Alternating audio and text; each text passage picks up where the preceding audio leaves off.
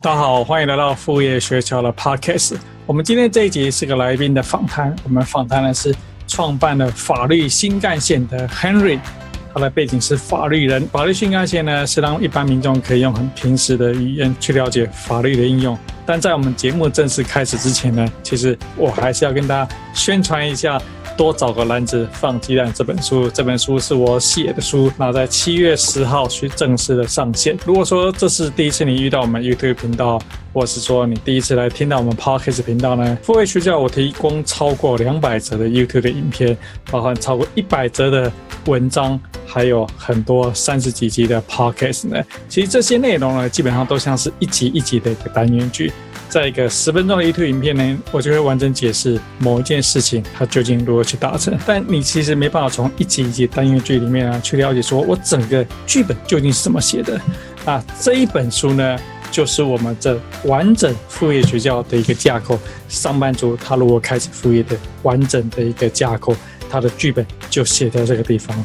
超过十万字详细的一个内容，对一个上班族，你真的想开启你的副业的话呢，那这一本书就真的是必买的一本书。好，那我们回到今天的主题，Henry 他创办了法律新干线这样子的一个媒体内容，它包含很多，里面有非常非常多文章，这些文章呢，其实从很多很多律师他们所创作出来。所以在今天这一节访谈里面呢，首先上半度呢，你可以了解说，对亨利来讲呢，他如何从一个法律系毕业的人呢，应援机会去了解怎么做行销，再结合法律跟行销，提供给律师事务所一个独特的一个服务，别人没办法取代，而且别人也很困难进入这样子的一个市场。那在今天访谈的下半段呢，他其实会透过这样法律的知识呢，告诉在副业学校，我们都是上班族开启副业，上班族开启副业呢，会有哪些该注意的地方，以及假设你是军工教的话，开启副业。可能又有另外的规范，必须要去注意。好，那么话不多说，就欢迎我们今天的来宾 Henry。今天邀请到的是 Henry。那 Henry 要不要先跟大家聊一下你的简单背景资料、背景经历呢？OK OK。Hello，大家好，我是 Henry。那我的背景其实是我原本大学毕业之后是在律师事务所工作，那后来到了法院。当法官助理，那做了八年之后，是转到企业里面去做 in house。那呃，in house 做大概做一年到两年的时间，再就跳出去做一个跟法律完全没有关系的行业啦，是在卖健康食品。那也因为健康食品卖一卖之后，因为生意不是很好嘛，所以是你自己卖健康食品，还是你在比你帮别人卖健康食品？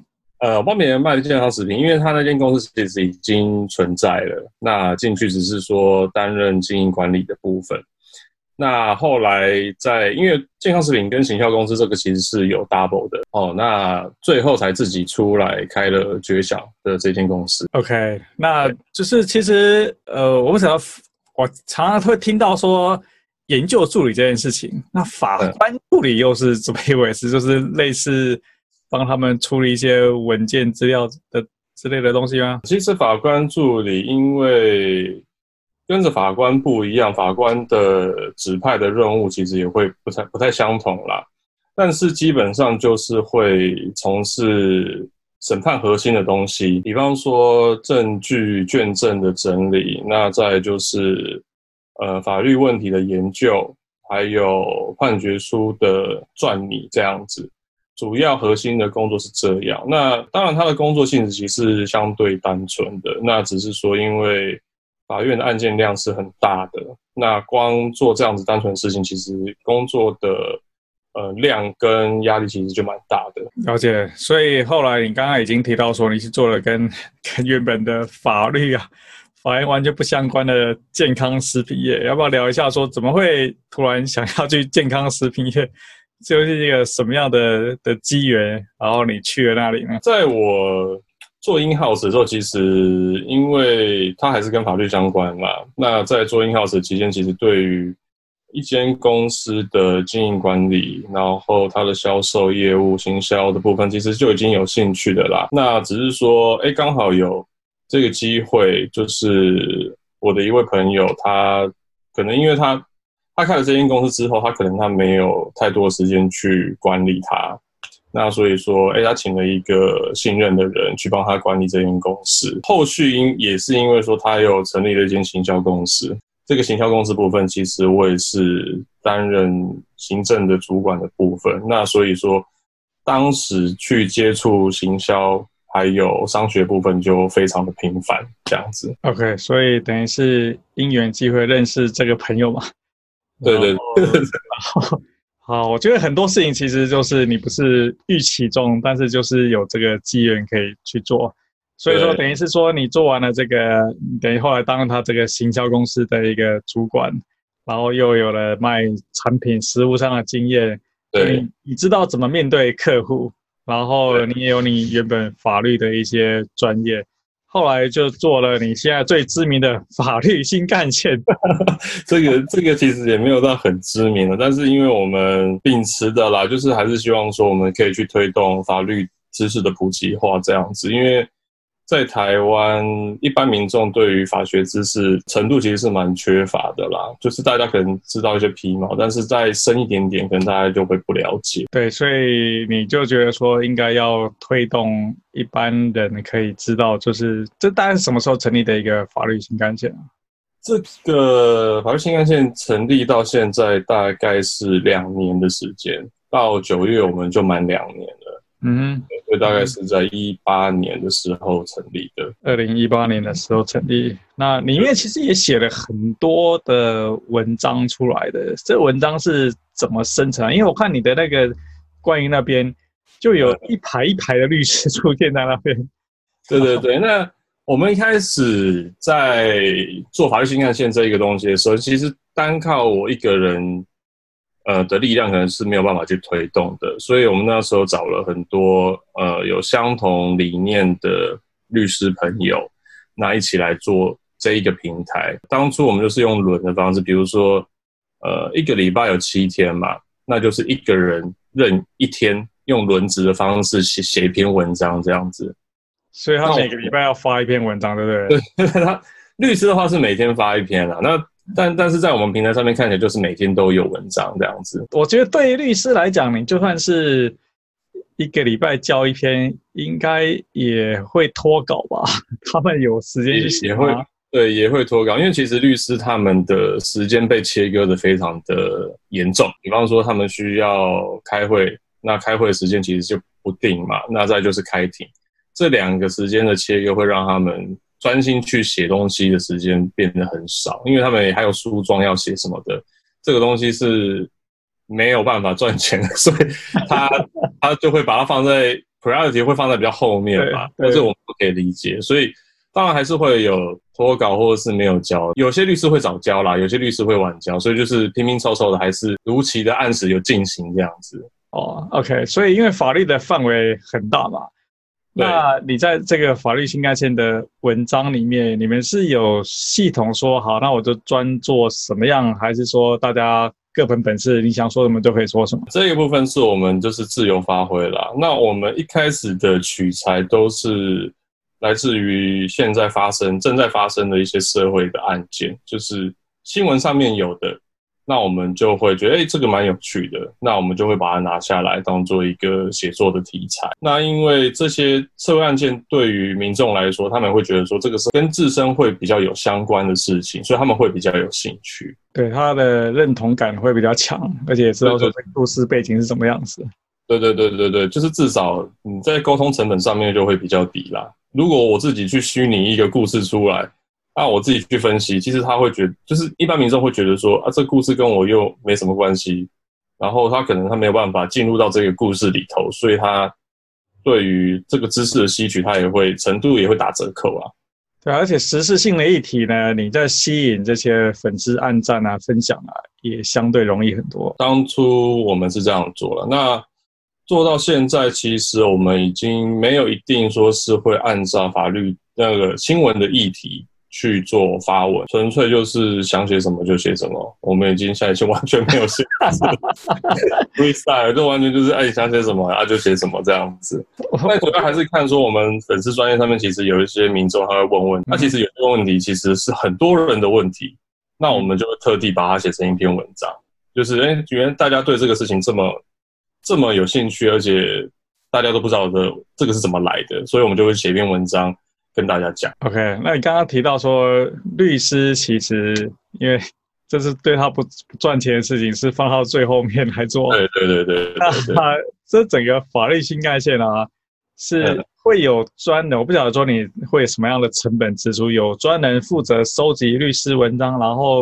定时去刊登，还是你自己会会帮他们做这些事情？初期的时候，我们在配合上是我自己一个一个的去跟律师沟通，所以初期在做这个东西，这个其实算是我的一个副业啊。一开始我们其实是没有打算说要盈利的，一开始我就是自己做嘛，因为我在那个行销公司跟健康食品公司的时候，开始萌生这一个想法。那想说萌生的想法，我就去找合伙人，然后问合伙人说：“哎，你们有没有？”就是想不想要做，那他们也觉得 OK，他们觉得说这个东西是很重要的，所以我们就开始做了。那开始初期做的时候，其实我们并没有去设定说我们一定要达到什么程度，然后去盈利等等，纯粹就是做开心的。嗯，挺好的啊，就是因为对对律师也是副业，对你也是副业，本来就是做开心啊。对对对对，那后来成立酒享公司之后，我们当然就是开始会去设定盈利的目标嘛。那这个盈利目标，其实我们也大概设定了一年左右了。那这一年，其实我们有用很多的方式去跟民众去做沟通，说，其实你们需要的东西是什么？不是只有新闻议题上面的一些法律问题而已。其实他们需要的东西，其实是很根本，就是法律它其实它有一些基础的理论在里面。那这些理论，其实一般人他没办法。没办法接触到，除非你去上法学院，或者是说上法学的补习班，你才有可能会去接接触到这些基础的理论。那我们就想要说，我们来做这样子的基础理论，然后是用非常简单白话的方式去让民众了解这一块部分。那当然，简单的东西复杂化，其实现在不会赚钱啦。复杂的东西简单化，现在才会赚钱。那我们是这样子的想法，开始去做这样子的东西啦。那我们也会去推，就是像订阅制的方式，让民众有兴趣的民众可以订阅这些东西，然后他可以去更了解，呃，法律的知识。这个东西其实对于他们事后在生活上的规划会有很大的帮助啊。因为法律的范围实在是太广泛，然后每个民众遇到的东西也很广泛，然后你们的律师的专长就也非常非常的广泛。对，那就是说，当然就是说，你刚刚提到说法学可能有些基础知识，你们希望说透过一些方法让这些人民众可以得到这些基础基础知识。那是透过，譬如像你们现在还是文章的方式呢，还是用什么样形式让民众接触到这样基础知识？目前我们还是会以文章为主，会以文章为主的原因是因为并不是说哎影音的方式不好，而是说。在传达上用文字还是会比较精准，对，尤其是在呃法律，因为它是由条文所构成的嘛，嗯，那你没有去看条文，我光那么念一念，其实你根本不晓得我在念什么，所以还是要用文章文字的方式去展现它啦。那我们其实也是有对于说，比方说我们开一个 podcast，或是我们有自己的 YouTube 频道，然后去做教学，但是第一个。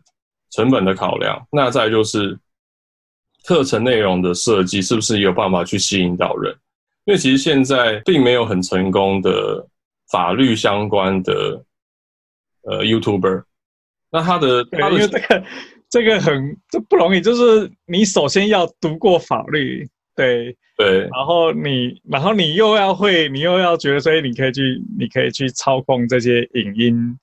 这这其实是真的蛮困难的，而且再来就是消费者的使用习惯啦，基本上会去看 YouTube，应该也不太会想要去看法律的议题啊。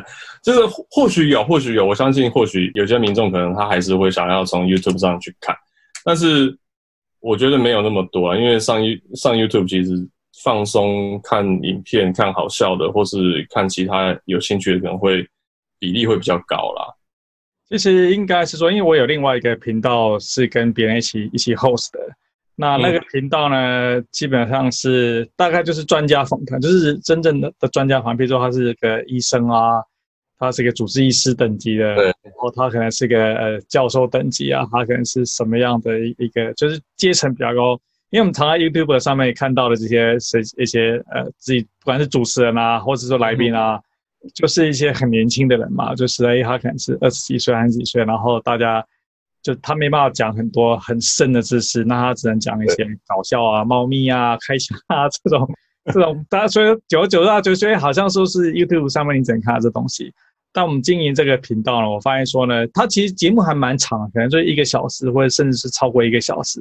那比如说一个医生，那他平常可能就是在在媒体上面，他就讲个十分钟，说，哎，什么是这样这样的癌症是什么样子的新闻报道采访他们，但是他没有机会很详细的讲说他这件事情究竟是什么。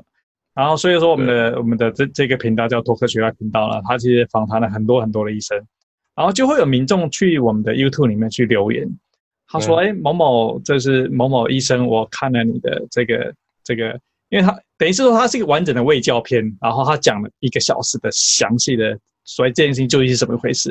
然后我看你这东西，非常非常的感谢你们提供这样很深度的一个知识。对于，因为因为就是说，专业知识的人他有知识，可是他没办法去，没办法透过这种影音方式去分享，对，能变成大家就是你刚刚你那个 Henry 刚刚提到，所以那 YouTube 上面都是看一些哦很搞笑的东西，但事实上其实不然，因为。没有供应方，也就是说，这是法律新干线。如果说，哎，你可以访谈一个一个这个律师，然后就是专门谈说，好，那今天这个遗产税，或者说这个我死了之后究竟要交政府多少税，详详细细把它讲这个很很很清楚的话，我觉得其实是是有办法的。对，就是民众当你需要知道，因为这是专业知识嘛，是不是很硬？当你需要知道这东西的时候。他就不会在手机哎随便划一划哎划个三十秒哎我就跳走，他就会他会认认真真把这整集看完。嗯哼哼哼哼，OK，那我们是可以考虑看看啦，只是说可能因为我们有设阶段性嘛，那在这个部分我们还是先是会以文字为主。当然我们先用文字去做传达，然后我们会去试试看说民众的反应是怎么样子。对啊。然后我们可能之后会再用其他的传达的方式来做。对，所以法律新干线，你们现在等于是有网站、有粉丝粉丝页，然后我不晓得 IG 或者有其他的社群媒体，你们也有看上去吗？我们所有的都有。我们有 FB 嘛，然后有 IG，有 Twitter，然后我们也有 Line 的群组，然后我们 Line 群组都有，对对，然后我们有 Telegram。OK。对，所以其实我们都有。那你们的主力战线会在哪里？呃，我们每一个社群平台上面所呈现的内容其实都不太一样。在脸书是以文字为主嘛，那 IG 的话就是单纯只有图片，我们可能只有一句话而已，它就不会是非常多的文字，我们就是一张图片。那 Twitter 的话，Twitter 是我们放我们的呃法学英文的部分。单字背单字的部分哦，有有有，我好像有看到，对，对对对，我们是把这一个东西放在 Twitter 上面，因为我们会去看说它每一个社群平台它的使用的模式，然后去比如说我们的内容是要放什么东西。嗯、那 Telegram 跟 Line 的社群其实是纯粹只是在做推波而已啦。嗯哼嗯哼，是，对对对，因为。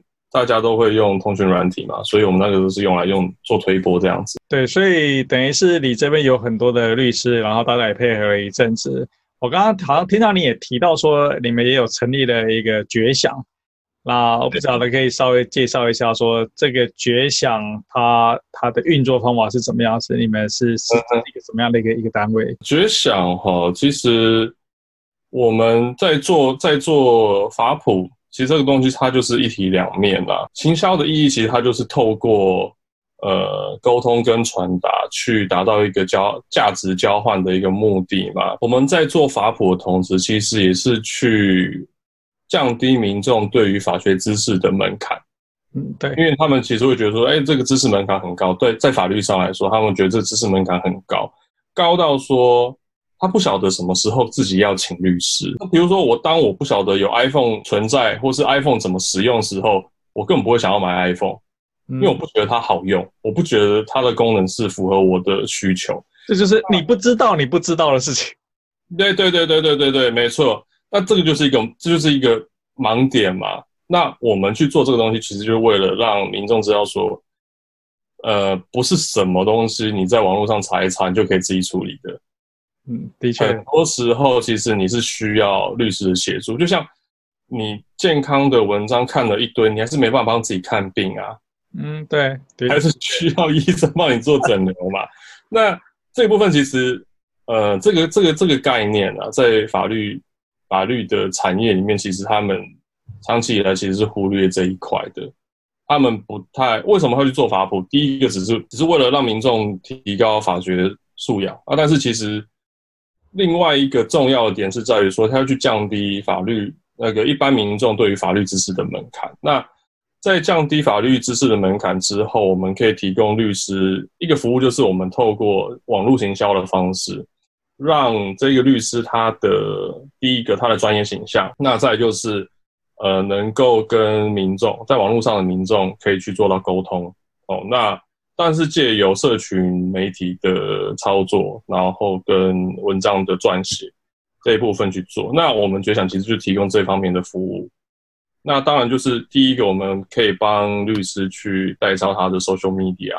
那再就是我们已经呃做了一个平台出来了，那他也可以享受我们平台上面的资源。嗯，所以所以你们觉想提供律师会有什么样的服务？然后这些律师事务所，他们怎么会想把这些行销的事情交给你们来操作呢？呃，因为第一个，因为其实每个产业做行销的方式都不一样。哦，这个是当然就是我的经验谈啦。因为我们之前是做，我那时候当初做的时候是做药厂的行销的部分。哦，那当然药厂行销的方式跟科技业行销方式，那一定是大不相同。那再跨到我们再回到法律产业来说，法律产法律产业它要怎么去跟民众沟通，其实跟其他产业都不一样。那现在在台湾其实也没有任何一间行销公司是有在做法律产业相关的行销服务，因为他也没办法做啊，就是说，对，因为门槛很高，他的他需要他需要 know how，对对对，没错没错，对他需要知道，哎，你这个产业在搞什么。那你这个产业背后的一些呃，不管是专业知识也好，经营模式他也要了解，事务所是怎么在经营的。对，那这个东西其实只有法律人才有办法。你叫我做，我也没办法 去去去去做律师，他们究竟需要什么东西？对，所以现在其实一般行销公司，他们顶多能提供工具的部分。那所谓的工具就是，呃，我帮事务所架一个网站，那 maintain。我帮你 maintain 后台，但是你要给我 material，你要给我文章，你要给我资料，他们没办法生这些东西出来，嗯、所以他们只能提供工具的部分。那在 social media 部分，他们可能就是协助投放广告、做做图，但是回归素材的部分，它还是要律师来提供啊。哦，对啊，对啊，对对对，然后再就是可能很多美感他们。一般的行销公司他们没办法做到。OK OK，所以等于是你就因为你本身就是法律系毕业嘛，所以你对对对，呃，你可以了解这些法律上专业的内容，就可以协助他们来做行销。所以等于是说，呃，代抄你等于等于是外，他们等于是外包整个整个律师事务所的行销的部门给你们就对了嘛？对对对，那一般事务所其实他们也没有。也没有行销部门啊，对他们，他们一般事务所的经营方式，他们不像公司，因为其实公司的组成组织其实就是那几块嘛，人事、总务、呃行政，然后业务、行销等等的。但是其实，呃，律师事务所它的组织比较扁平化，它可能就是一个行政助理，他就做所有的事情。啊，对，就一个律师，一个行政助理可以做。对，对，一个律师，一个助理，那助理可能就是做所有的事情，他们没有部门的区隔。那当然，他有些部分是需要 outsourcing 的啦。就比方说这一个行销的部分，其实他们也没有那么多的时间去做行销。如果说他想做的话，所以那这些律师事务所，就就抱歉，我是完全陌生，就是你讲，我就是你讲的这些民众完全不了解。那这些律师事务所。他们究竟怎么找他的？找到他的案子呢？呃，其实我他们传统的行销方式其实就是用口碑行销。那他们的口碑行销其实也是停留在线下，就是用传统的人传人的方式去做。比方说啊，明胜，你今天一个案子啊，我办得很好，我希望你能够帮我把我的好名声传递出去。哦，OK，我就说你办得很好，那你就帮我说，哎，Henry 他办案很很认真，很好，可以信赖啊，介绍给你的朋友这样子。那这就是他们的行销方式，没有了。他们的案子 也都是这样子来的，因为听起来其实是会觉得很夸张，但是真的确实传统的事务所他们的经营方式就是这样子而已。那但是因为他们的酬金高嘛，所以是酬金高，组织 组织的成本低，所以他们还是有办法获利。那但是如果说像大型的事务所的话，其实他们也不会去着重在行销部分。那因为他们可能大的事务所，他们所承接都是上万件，那他们所靠的是呃，第一个是人脉的部分嘛，那再来就是呃关系的部分，然后还有他们的能力，他们的能力可能他们能够承接的案子，可能一般的中小型事务所他们比较没有能力去 handle，所以他们能够接这个案子，其实有点几乎是独断的啦。嗯嗯，对，所以等于是市场上是其实已经区隔出来，小的就是口碑行销，大的它其实有它的人脉管道。对，就是他其实他做商务，他其实根本不太需要做行销，因为做行销其实呃现在的认知啊，现在的认知跟市场需求其实是对于一般民众来说，而不是对于商业单位、商业机关这样子，就是。呃，觉想在帮律师事务所去操作行销，那你本身你又怎么 去做你们自己的这个的行销呢？呃，我们自己的行销其实就是当然就第一个，我有法律新干线这一个平台嘛，对。那再来就是呃，律师其实他们他们也是有缺乏的，就像民众他们缺乏的是法律知识的部分，对。那律师他们可能缺乏的就是如何去做营销，那。营销这一这一门课，其实，在大学我们在念法律系的时候，在念书的时候，其实是没有教的。没有人跟你讲说，哎，你以后开事务所，你要怎么经营？那你要怎么去获得你的客户？这个东西其实都都很缺乏。那我们现在做的方式，也是在做内容行销，就是我们把一些商业知识加入这个法律产业的一些术语跟 know-how，把它结合起来，然后做成一篇文章，让律师。在阅读上，他可以很了解说：“哎，我需求，我有我有这样的需求，我需要去做行销，然后我知道要怎么做，那我必须有人帮我做。”嗯哼，这个是我们现在的一个逻辑在。那我们现在的行销的方式是这样在做。那我们这样做其实也是差不多一年时间。那 客户也是一直都持续的在进来啦。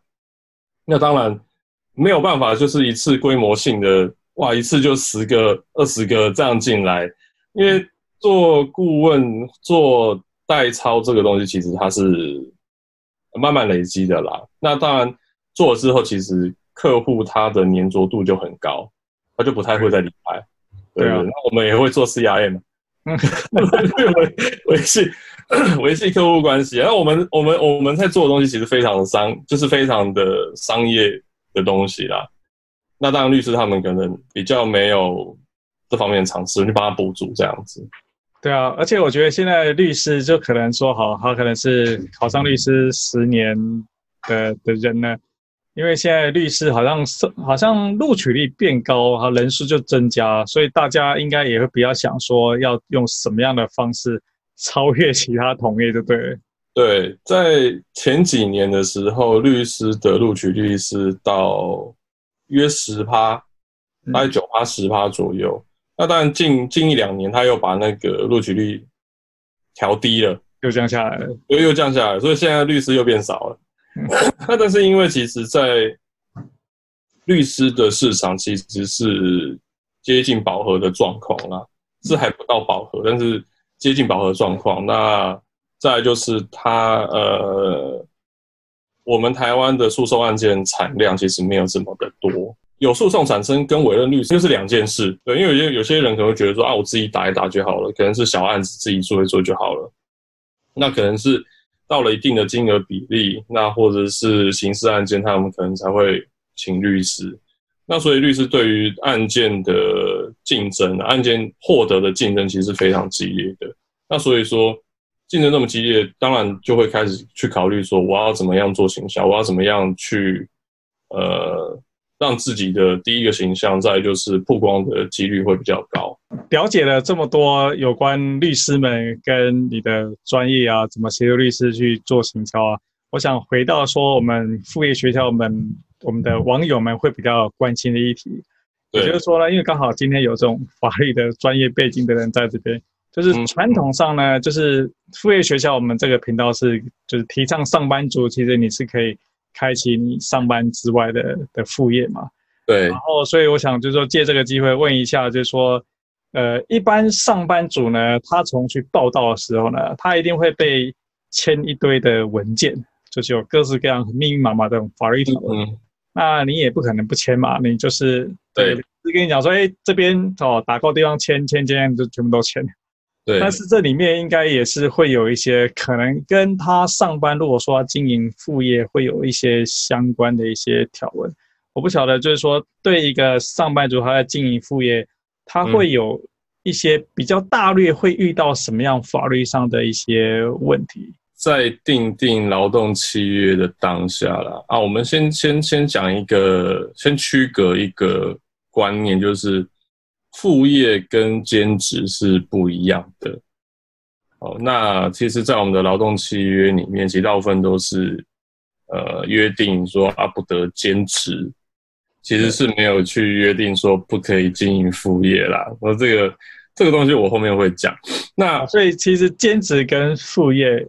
你就是做什么的？不一样的，对它的那个属性其实是不太一样的。OK，那你可以稍微我因为我知道我的定义是什么样，但我从你呃从劳动契约，就是他们究竟还有什么样的一个一个差异？对我们我们从法律上来看的话，然后那劳雇间的这个劳动关系，其实因为雇主对于劳工他有一定程度的事业统治权。跟秩序权，讲白话就是说，你给人家请哦，你就要听人家的话，人家叫你做什么，你就要做什么。那你提供的劳务就是我的哦，这个是一个很简单的概念。如果说一般劳资的关系其实就是这样子嘛，哦，那但是在其中其实有衍生出来一个概念，就是劳工对于雇主、对于资方，他有一定的忠诚义务在。嗯哼，哦，就是啊。我在你这边工作，至少我要把心思放在你这个地方啊！我不能说啊，我这边做一做啊，我旁边另外一间公司我也做一做这样子，那你提供的劳务的品质可能就会打折扣。嗯，对。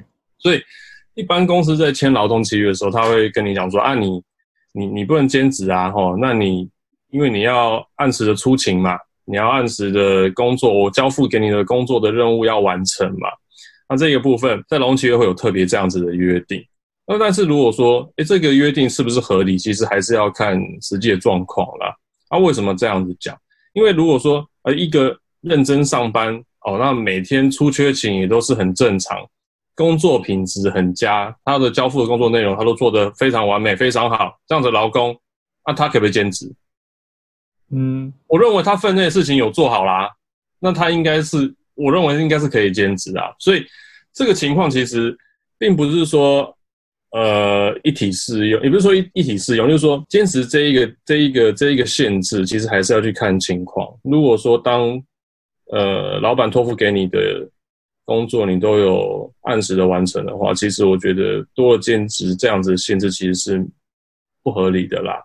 好，那再来我们就是在讲说经营副业，副业毕竟它跟兼职是不一样的东西嘛，哈，因为。我们我们之前我们聊过，副业是自己做自己的老板，嗯，对，替人家打工，下班之后再帮别人打工，对，不是在帮人家打工，是自己当自己的老板，所以这个性质跟兼职是不太一样，因为兼职其实他他为的其实只是多一份收入，对，但副业他不一定是，他期望是，但是他不一定是，所以说，呃，在副业上其实法律没有很明确的规定说你能不能够兼职，他也。没有，呃，特特别明定这样子的条文在里面啦。那可不可以把它视为是兼职呢？就是反正你在公司以外做的事情，都是兼职。我不管你是不是给人家请，你自己当老板也好，你都是兼职。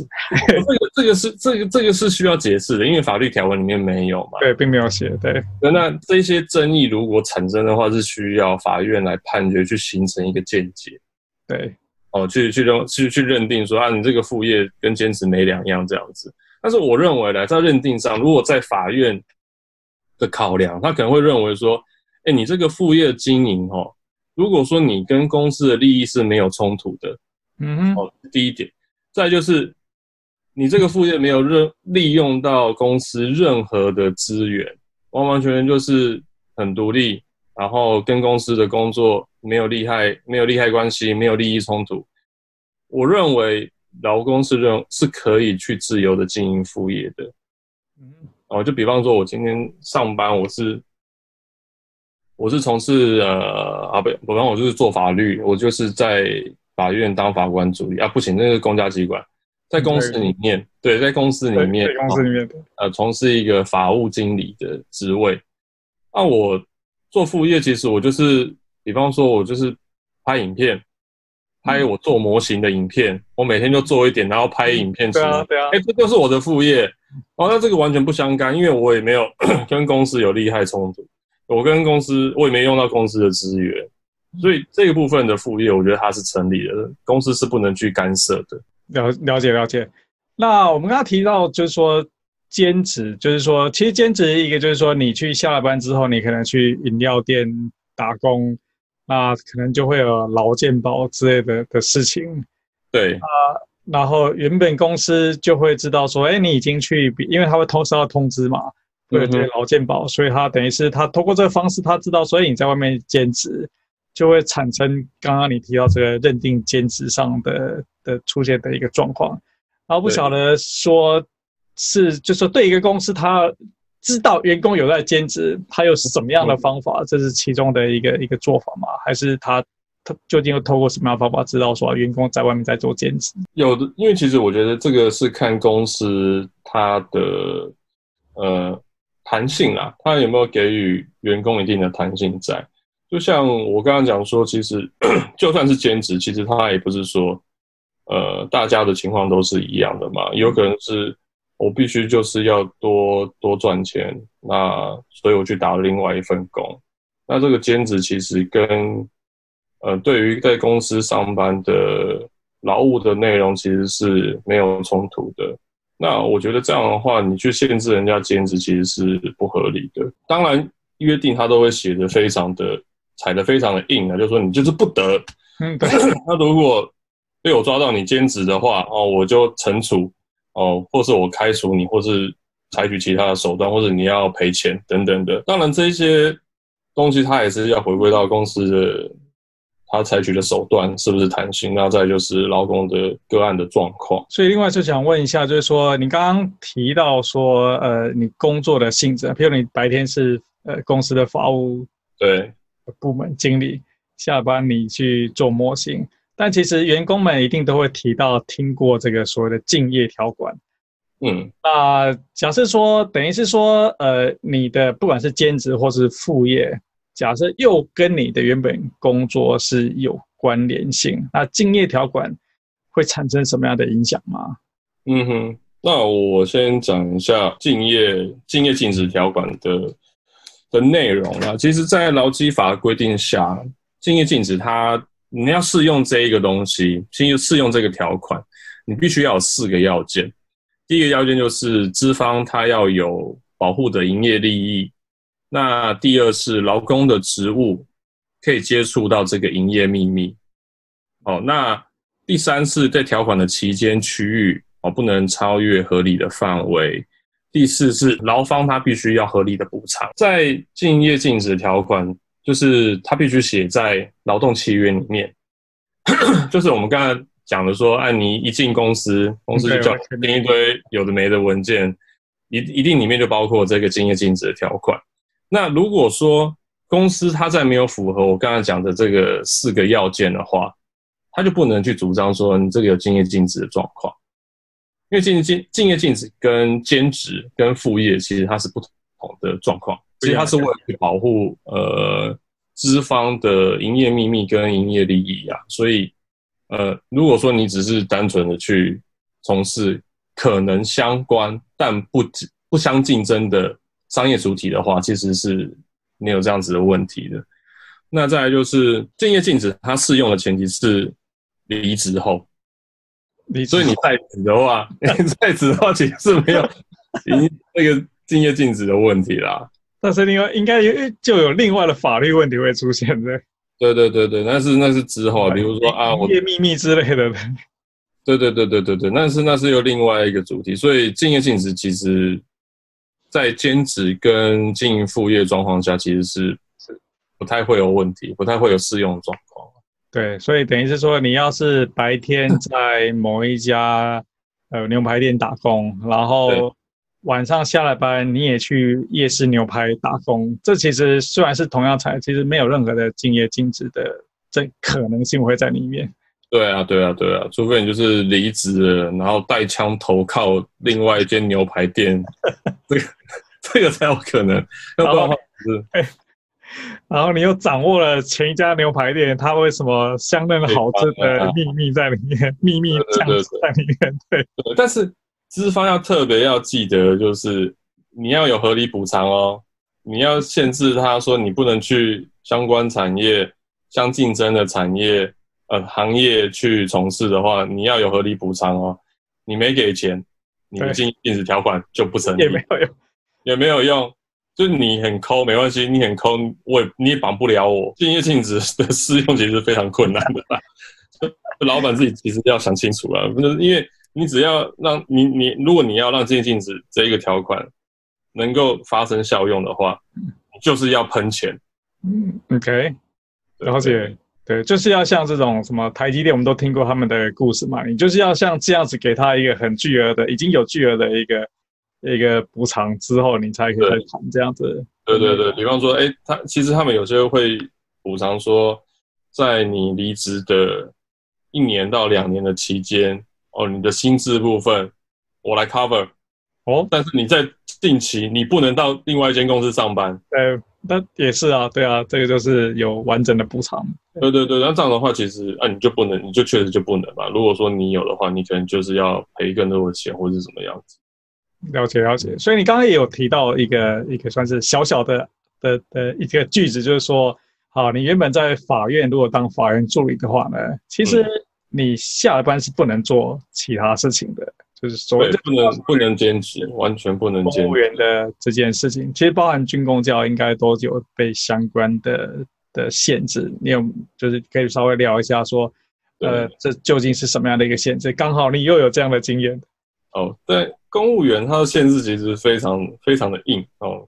在公务员呃服务法里面，它有规定说，公务员不得经营商业，它是完完全不得经营商业啦。你那个经，你那个兼职已经是经营商业的下位的概念了。你不得经营商业，就是 意思说有收入进来了都不得，对不对？那你什么都不能做，你什么都完全都不能碰。所以公务员在这一部分，除非啦，像有的公务员他是会他的可能他的学历背景比较高，他会在学校。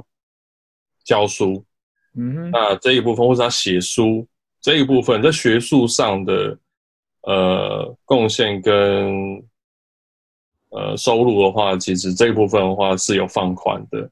但是如果说你早上在公家机关上班，然后晚上去夜市摆摊，哦，这个就不行，嗯，对，这个就是被限制的，这个是非常困难的。那呃，再就是，再就是讲我们副业的部分嘛。按照副副业到底算不算是呃经营商业？第一个就是这个副业，可能我们在经营之初，可能也没有也没有收入嘛，因为副业它是需要累积的去。慢慢做起来。如果说没有收入的话，或是不收费的话，其实这个副业它就不算是在做经营商业。你只要不要先去成立一间公司，或是成立工作室，连配偶都不行。如果没有做这个部分的话，其实副业是 OK 的。对，但如果说好，他白天是上班族，然后他下了班喜欢看电影，看了电影之后，他又手痒就写了电影分享文出来。对，然后电影分享完出来，他又放了 Google 广告，这就是变成有商业的收入，我可以这样了解。对，但是如果说他是被动的方式，人家去看，所以 Google 分润给他，嗯哼，哦，这样子的状况的话，就是又另外一个议题了啦。但是其实，除非你真的赚很大。哦，你这变成已经知名 YouTuber 了，你真的赚很大了，你才可能会被查。那如果说一个月你只是多个几百块、几千块的话，其实是还在可接受的范围里面啦。这个这个没有买菜金而已啊。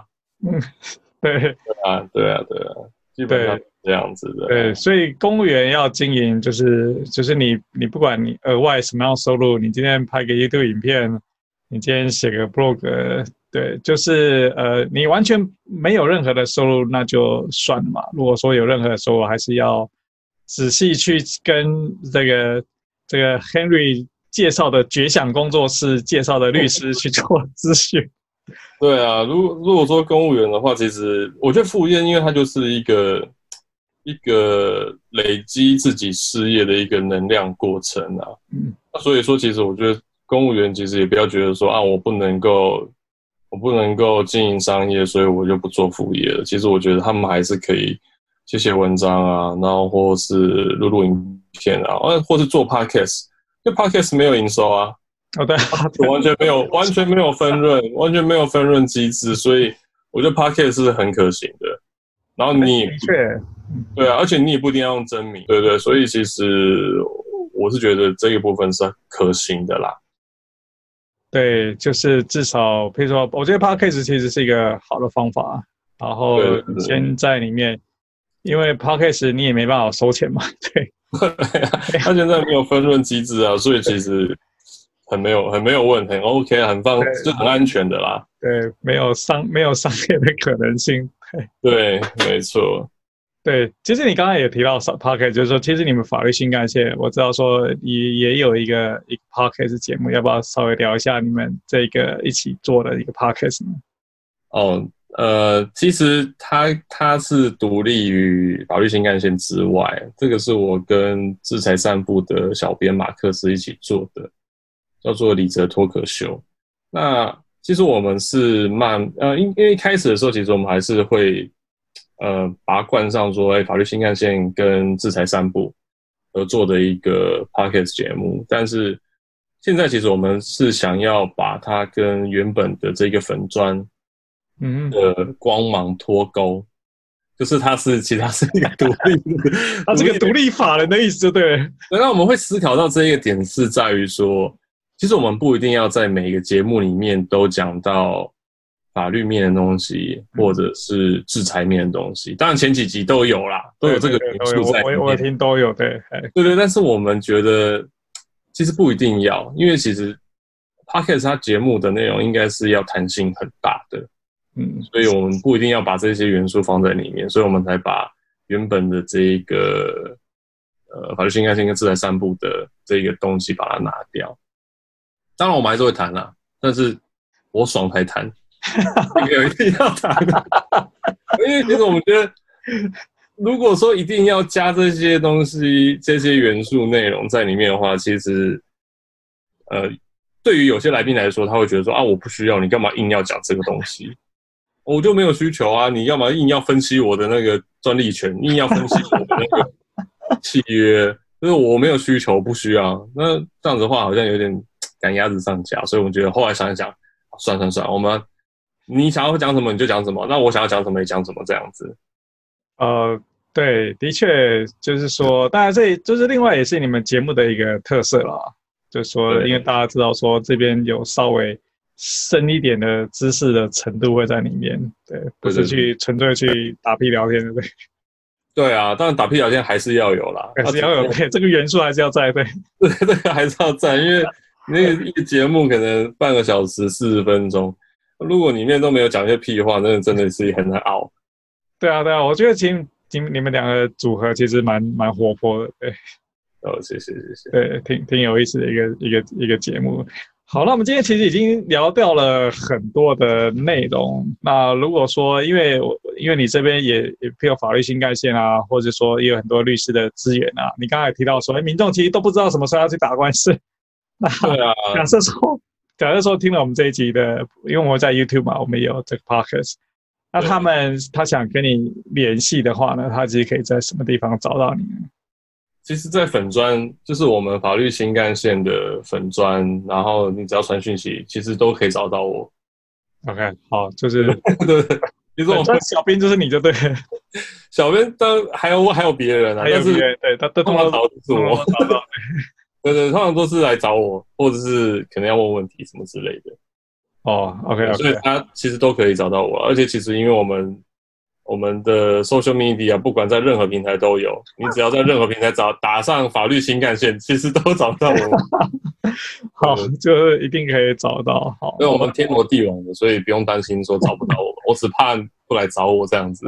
对，就是毕竟你也就是在做行销了嘛，所以对如何让别人行销的透过行销方式找得到你，对，绝对是没有问题的。好了，我们今天真的是蛮很高兴，这个谢谢 Henry。不止介绍一下他的法律新干线的一些故事，其实蛮有意思的。就是说，一个专业的人士在结合一个新的媒体，这的确是个空白啊。因为专业人士有专业，但是他没有媒体。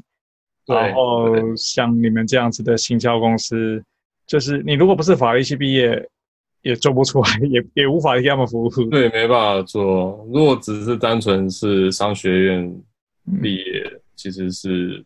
门槛非常高的啦，每个行业其他都有它的 know how 在。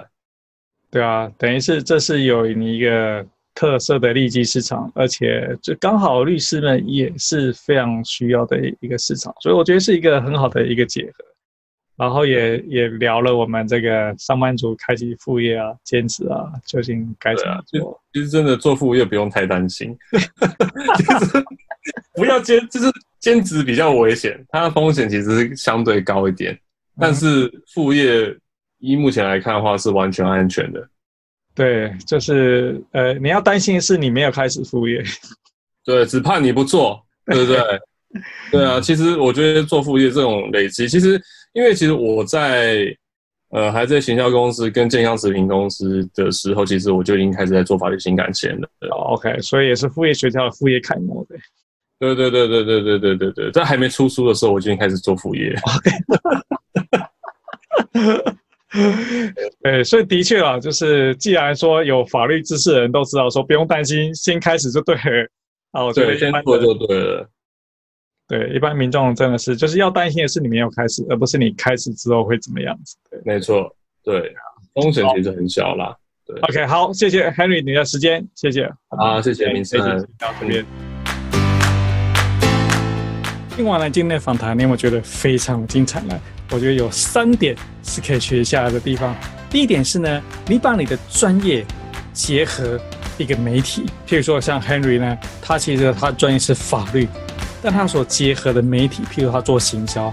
如果说你只是一个普通的行销公司来讲呢，其实你很难去做律师事务所的行销，因为你没有这个产业的知识。所以告诉你说，如果说你有某一个独特的一个产业知识，但是你又可以学习额外去做行销的话呢，你就有一个非常强的一个利基，可以去服务这个产业，这是别人没有办法进来的一个产业，很难有竞争者能够跟你竞争，所以 Henry 就处在一个法律懂法律跟律师事务所之间又懂行销的一个绝佳的位置。第二个你可以学习到就是说呢，Henry 已经提到，对上班族来讲呢，法条上面呢规范比较多的都是兼职，也就是说很多其实公司自己的。工作准则，它规范是兼职。什么是兼职呢？也就是说，你下了班之后呢，你要从事另外一份工作。比如说，你下班之后呢，你去 Seven Eleven 打工，你去餐厅打工，这个就是兼职。你有所谓的劳健保在身上，这就是兼职。法律上面呢，规范比较多，是这一种的一个兼。所以，如果说你从事这样子的一个兼职的话呢，其实你就要比较小心。你做的行业的领域呢，最好跟白天工作没有任何的相关联系。第三个你要学习到就是说呢。除了兼职之外呢，副业开启副业的话呢，其实法律上面倒对副业这件事情呢，没有太多的一个琢磨。白天去一个普通上班族，下了班之后呢，跟你写写部落格，不过这部落格呢，你有你获利的方法，跟我们刚刚提到的兼职不一样呢。大体来讲，你不会有太大的问题。所以我觉得这三个心得呢，是我们今天这一集的重点。第一，专业知识加上行销；第二，法律规范多半是兼职；第三，副业的话呢，尽管放心的开始，最怕是没有开启副业，而不用担心呢，开启副业你会有什么样法律上的问题。当然，所有这一些内容呢，毕竟你真正的法条上的解释，还需要去请教律师。那如果说你不确定，你想询问律师的话呢，Henry 就是一个很好的资源，你可以透过他找到非常非常多合适的律师。如果是你是在 YouTube 上面听我们这一集呢，我刚刚讲这三点呢，你可以在 YouTube 上面留言跟我们讲说你特别认同哪一点。我个人特别认同第三点，开启你的副业。那如果说你是在 Apple 的 iTunes 上面听我们的节目的话呢，其实希望说你可以在我们 iTunes 上面帮我们打分数。可以给我们五分，好，我相信这个节目绝对是值得五分。当然，最后就是这本书，整个副业学校的剧本就在这本书里面。多找个篮子，放鸡蛋，希望你可以化为行动去购买。好，今天这一集录到这边，谢谢大家。